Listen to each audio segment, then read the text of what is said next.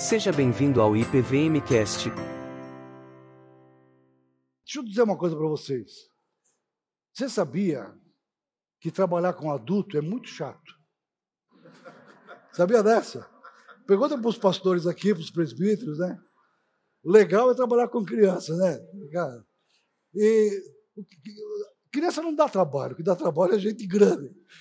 Eu agora, eu até estou com um lema na minha vida que é o seguinte: eu quando crescer, eu quero ser criança.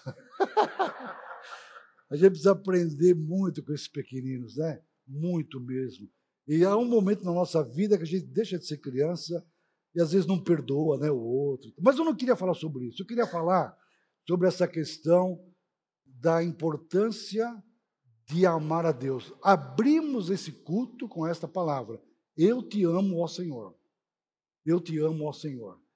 E quando nós pensamos na nossa responsabilidade como cristãos, alguns pais aqui, alguns como servos de Deus, e olhamos para uma nova geração que vem chegando, nós temos uma responsabilidade muito grande. É como que naquela corrida onde alguém vai passando aquela tocha, né, olímpica, temos que passar para outra geração. Eu recebi dos meus pais, eu tive o privilégio de nascer num lar cristão recebi dos meus pais essa tocha. Uh, a minha mãe, especificamente, recebeu dos pais dela. Então já vem de gerações anteriores, passando para os meus filhos, agora para os netos. Na verdade, nós não podemos, 80 anos da Igreja Presbiteriana de Vila Mariana, quantos podem dizer assim que receberam a verdade do Evangelho dos seus pais e temos que transmitir para os próximos que virão, a próxima geração que possa confiar no Senhor. Mas para isso, há uma recomendação da palavra de Deus que é muito importante. Eu quero ler o texto que é muito conhecido, que se refere especificamente aos pais, e alguns serão pais brevemente, e aqueles que ainda não são. Depois eu quero ler um outro texto sobre este tema da importância de amarmos realmente a Deus. Sem amor a Deus, a nossa vida cristã é realmente é, sem graça, sem vida. E o texto que eu convido os irmãos para a leitura está lá no livro de Deuteronômio, no capítulo 6. Um texto muito conhecido. Eu estou seguindo aqui a versão atualizada, que será projetada também, que, na verdade, é um texto muito significativo, porque são palavras de Moisés, depois de 40 anos praticamente, de uma forma miraculosa, saíram do Egito então, foram rumo à terra prometida, né, a Canaã, mas toda aquela geração que saíra do Egito, por causa da incredulidade, eles não confiaram no poder de Deus de introduzi-los na terra, achando que tinham gigantes ali. Apenas dois daqueles doze espias, cada um representando uma tribo, foram Josué e Caleb, apenas esses dois creram que Deus poderia colocá-los ali, quase foram apedrejados pelos outros, e o resultado foi: ficaram 40 anos andando pelo deserto 40 anos. Nesses 40 anos, aquela geração toda veio a morrer, foi sepultada na areia quente do deserto. Só Josué e Caleb entraram, nem Moisés entrou. E nós estamos aqui nesse livro de Deuteronômio, Moisés está reunindo todo aquele povo, ele vai, logo, ele está tá prestes a a ser levado também pelo Senhor, ele também não vai entrar. E ele então dá várias palestras, discursos, porque é uma nova geração que nasceu. E ele vai dizer para aquela nova geração qual deveria ser o seu procedimento agora nesta terra que haveria de entrar. Nós estamos aqui no segundo discurso de Moisés, no capítulo 5, ele repete os dez mandamentos, e ele então entra no capítulo 6 com essas palavras. Vamos então deixar Deus falar o nosso coração. Estes, pois, são os mandamentos, os estatutos, os juízos que mandou o Senhor teu Deus se te ensinassem para que os cumprisses na terra a que passas para possuir, para que temas ao Senhor teu Deus e guardes todos os seus estatutos e mandamentos que eu te ordeno, tu, o teu filho e o filho do teu filho, e os teus dias sejam prolongados. Ouve, pois, ó Israel, e atentem os cumprires, para que bem te suceda, e muito te multipliques na terra que mana leite e mel, como te disse o Senhor Deus de teus pais. Ouve, Israel. O Senhor nosso Deus é o único Senhor. Agora vamos ler juntos o versículo número 5. Todos juntos. Amarás, pois, o Senhor teu Deus de todo o teu coração, de toda a tua alma e de toda a tua força. E ele continua dizendo: Estas palavras que hoje eu te ordeno estarão no teu coração, e tu as inculcarás a teus filhos, e delas falarás assentado em tua casa, andando pelo caminho, ao deitar-te e ao levantar-te. Até aqui, no versículo 7. É impressionante esse texto tão conhecido, esta responsabilidade que foi passada já desde o tempo do Antigo Testamento, que cabe a nós também hoje, de inculcarmos andando pelo caminho, andando em casa, quando a criança se levanta pela manhã, ao deitar, vai para a escola, vai para um passeio, alguma coisa, o contexto, o dia a dia da nossa vida com os nossos filhos, com as nossas crianças,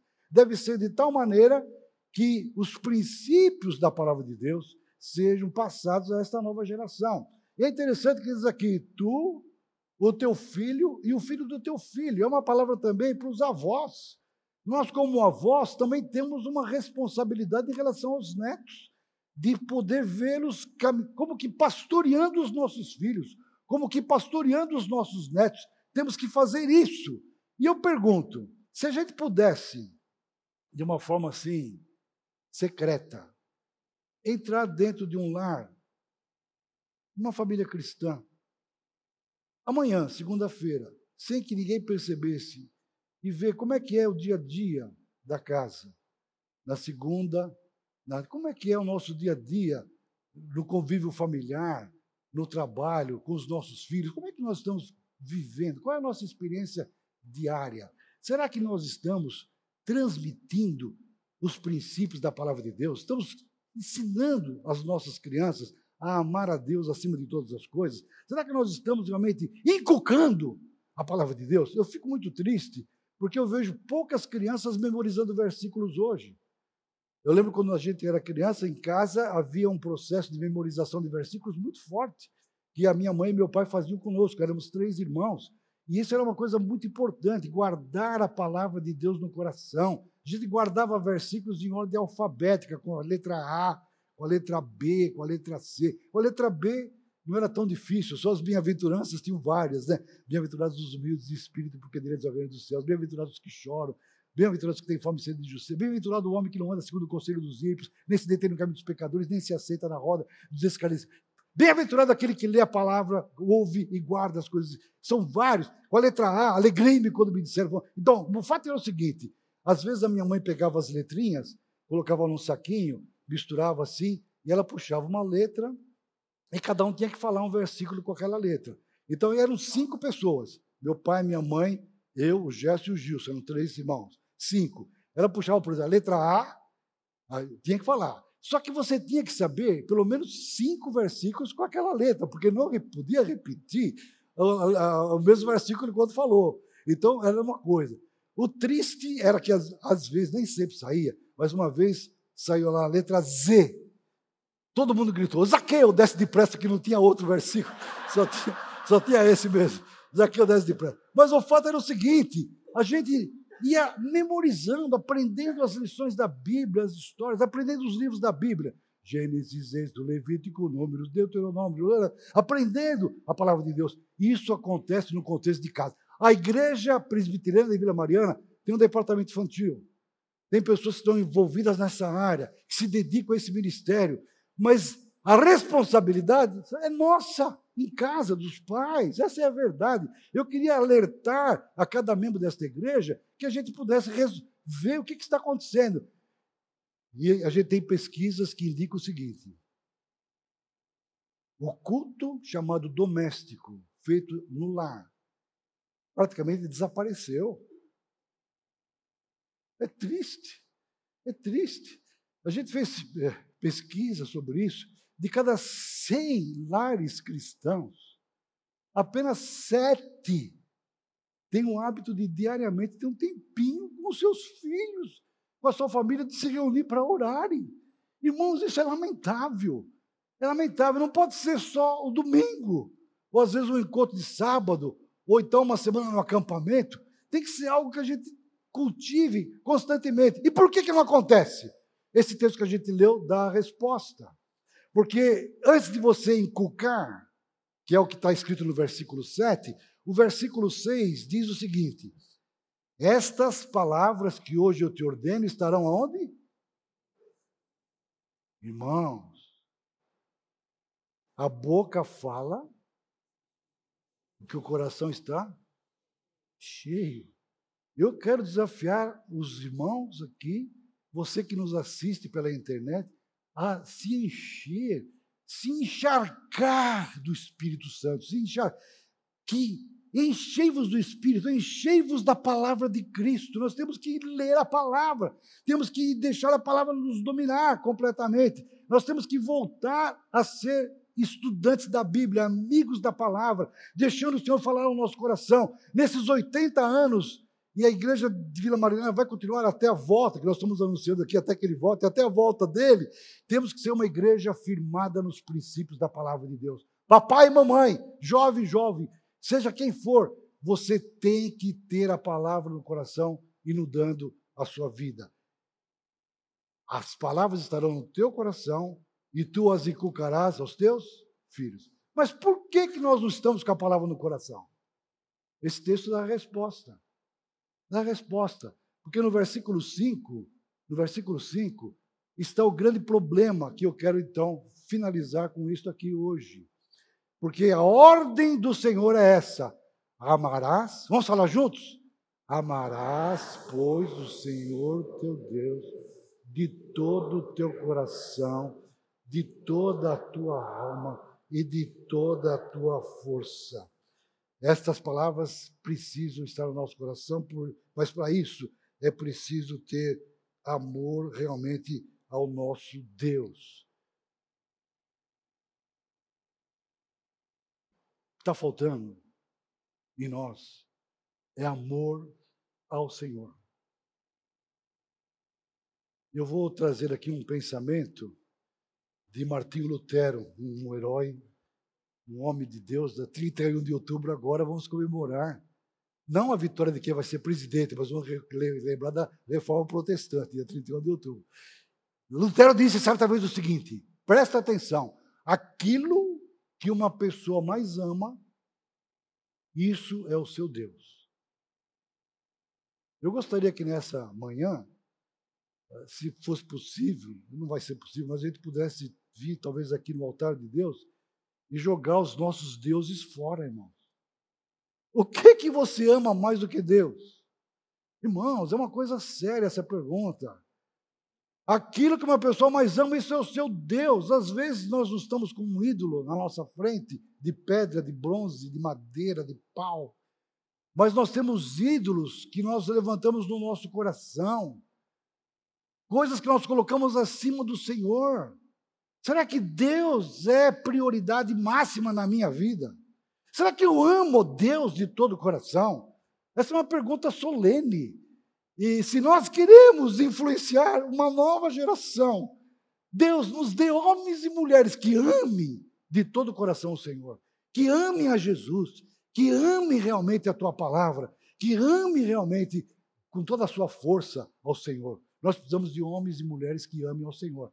Amarás ao Senhor teu Deus de todo o teu coração. A nossa falha tem sido realmente em não amar ao Senhor como nós deveríamos amar.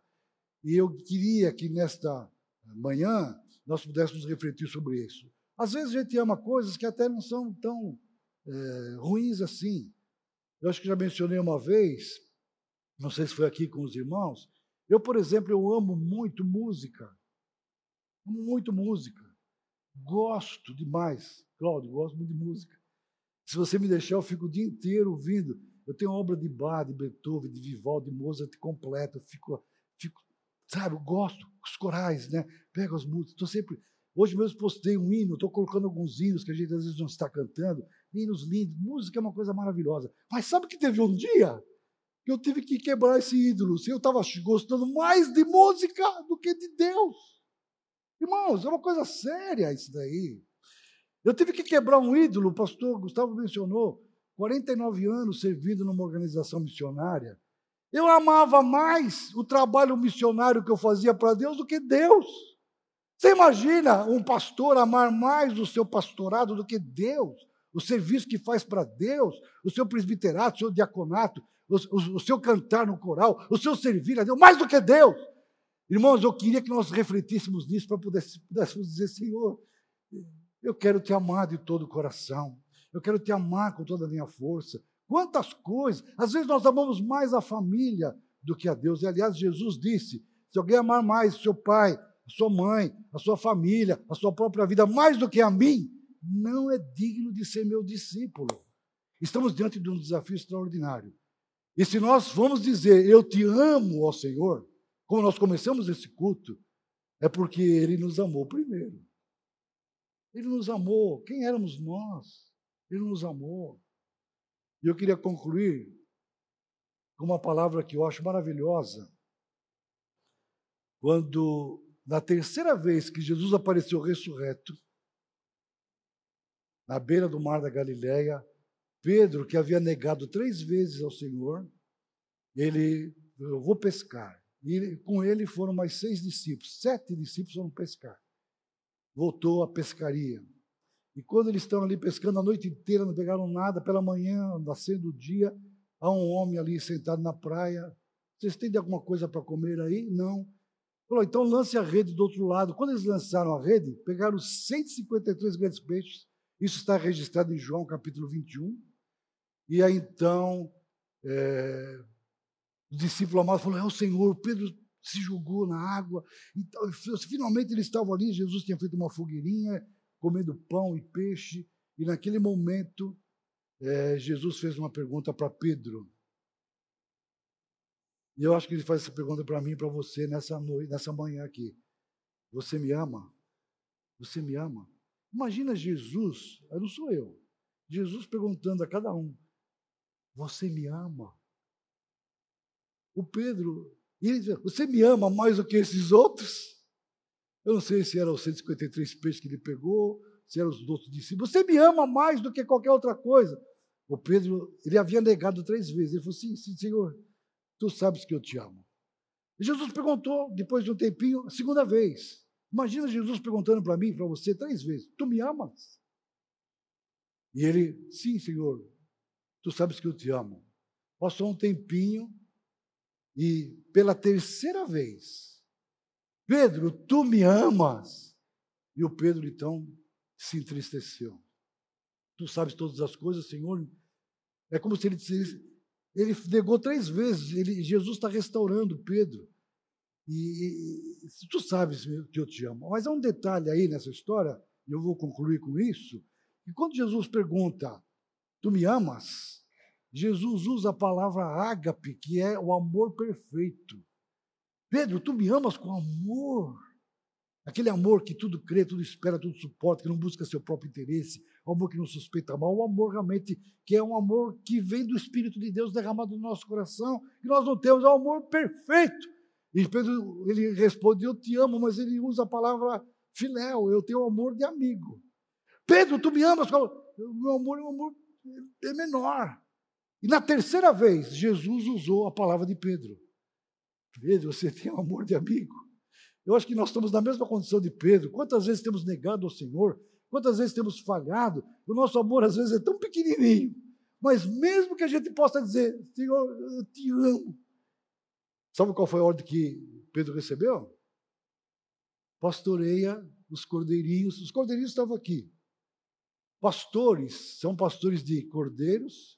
Depois diz, pastoreia as minhas ovelhas. E ele depois, na terceira vez, diz para Pedro: Pastorei as minhas ovelhas também, né? Ovelha. É cordeirinho, ovelhas e ovelhas, mas é preciso ter amor a Jesus. Quase que eu estou convocando todo mundo aqui para se tornar um pastor de Jesus. Alguém que ame a Cristo de todo o coração, que se deu por nós na cruz, que ressuscitou, que voltará brevemente. Que Deus realmente nos faça ser homens e mulheres que amem a Jesus. Curve a sua cabeça agora, diante do Senhor. Se tem alguma coisa que você percebe que o Espírito Santo tem mostrado que você está amando mais do que o Senhor, confesse a Ele e diga: Senhor, meu amor é pequeno, mas eu te amo. Eu quero deixar esse ídolo, eu quero realmente amá-lo de todo o meu coração.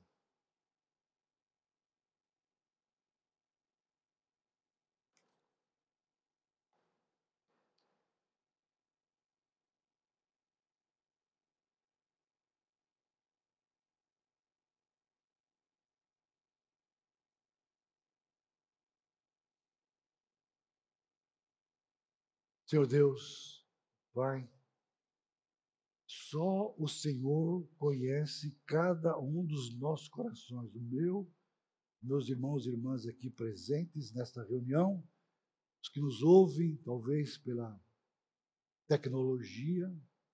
Só o Senhor, só o Senhor pode realmente levar uma pessoa, um homem, uma mulher, um jovem, seja quem for, a dizer: Senhor Jesus meu amor é pequeno, mas eu te amo. Eu quero amar-te mais de todo o coração, com toda a força da minha alma.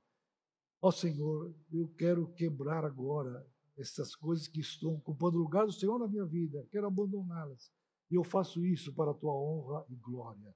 E eu te suplico, ó Pai, que agradecidos que estamos pelos 80 anos da Igreja Presbiteriana de Vila Mariana, e esta igreja, nesse próxima etapa que vem pela frente seja uma igreja de servos do Senhor, que amem ao Senhor de todo o seu coração. Pedimos isso para a tua glória, em nome de Jesus. Amém.